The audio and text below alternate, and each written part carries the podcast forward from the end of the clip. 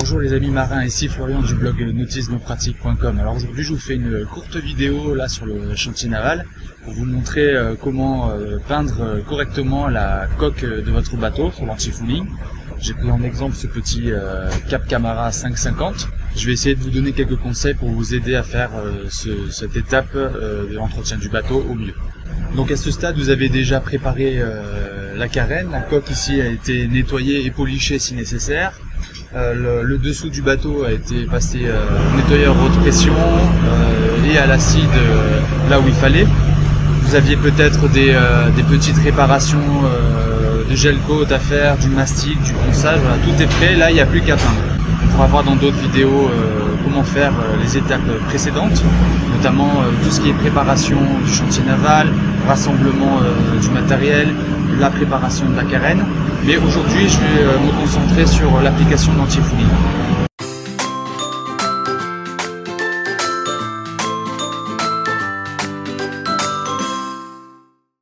Pour cette étape, vous allez avoir besoin de votre euh, équipement de, protection personnelle, et notamment euh, des lunettes de protection pour éviter les projections de peinture, un masque anti-vapeur nocive, une combinaison complète et bien sûr des gants de protection.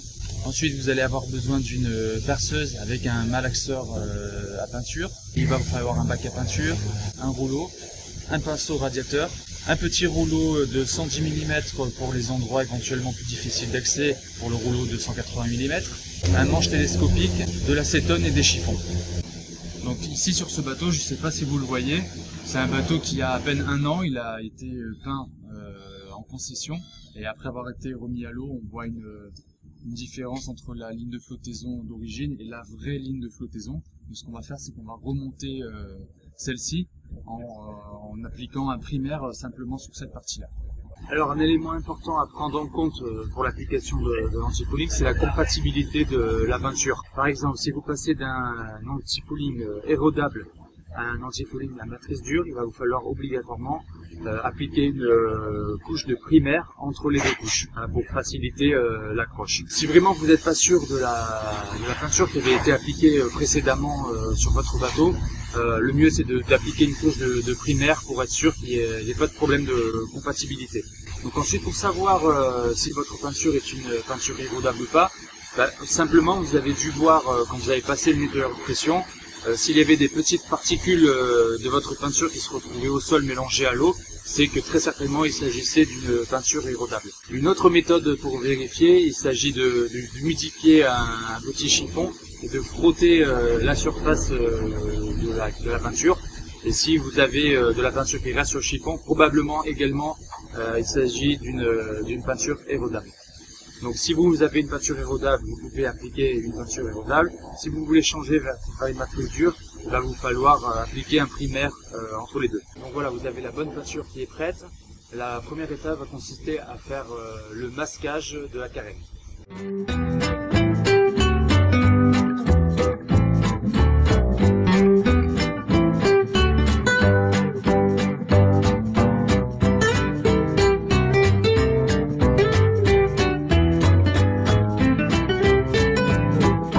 Je viens d'appliquer le, primaire sur la, partie qui était à, recouvrir, qui était du gel coat à nu, donc pour faciliter l'accrochage euh, de l'anti-fouling.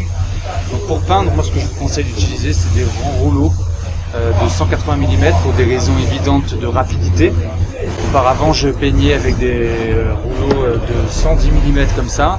Alors c'est très bien pour aller dans les recoins, mais sur des bateaux plus grands, celui-ci est un bateau raisonnablement petit, euh, c'est quelque chose qu'on peut faire rapidement.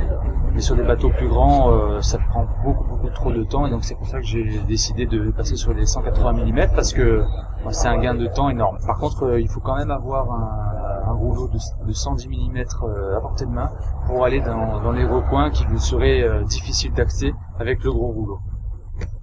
Il vous faut également pour faire éventuellement de petites retouches un pinceau radiateur.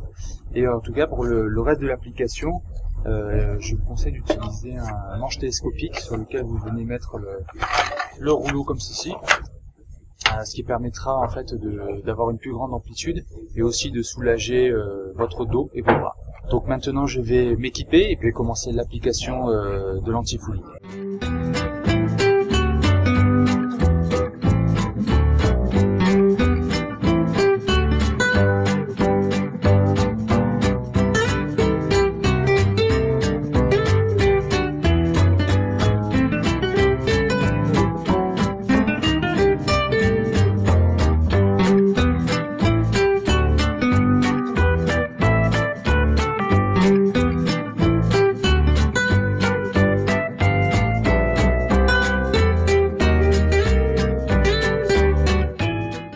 Pour appliquer la, peinture, la meilleure méthode consiste à faire des, des, carrés, par exemple de 70 cm par 70 cm, selon la configuration du bateau.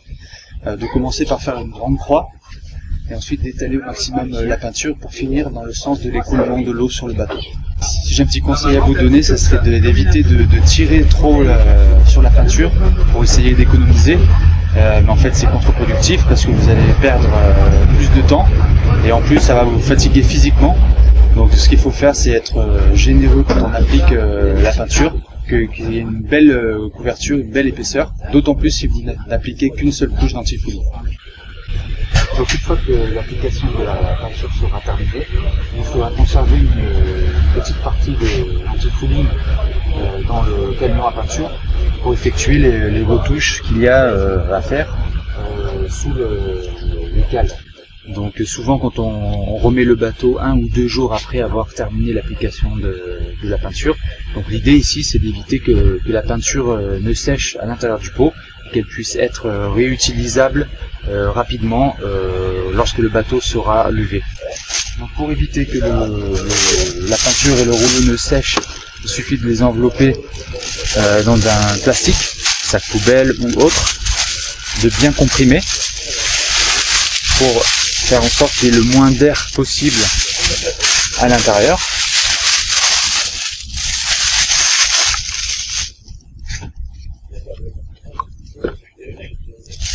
Vous pouvez faire la même chose avec le pinceau. Ensuite, il va falloir en gros tapisser le fond du bac avec le plastique. Là c'est la même idée, c'est euh, donc c'est la même idée, il faut qu'il y ait le moins d'air, euh, le moins de peinture possible en contact euh, avec l'air. Donc il ne faut pas hésiter à appuyer contre tous les rebords. Voilà, donc j'ai peint tout le bateau. Il me reste plus qu'à retirer le scotch. D'ailleurs, je vais le faire tout de suite.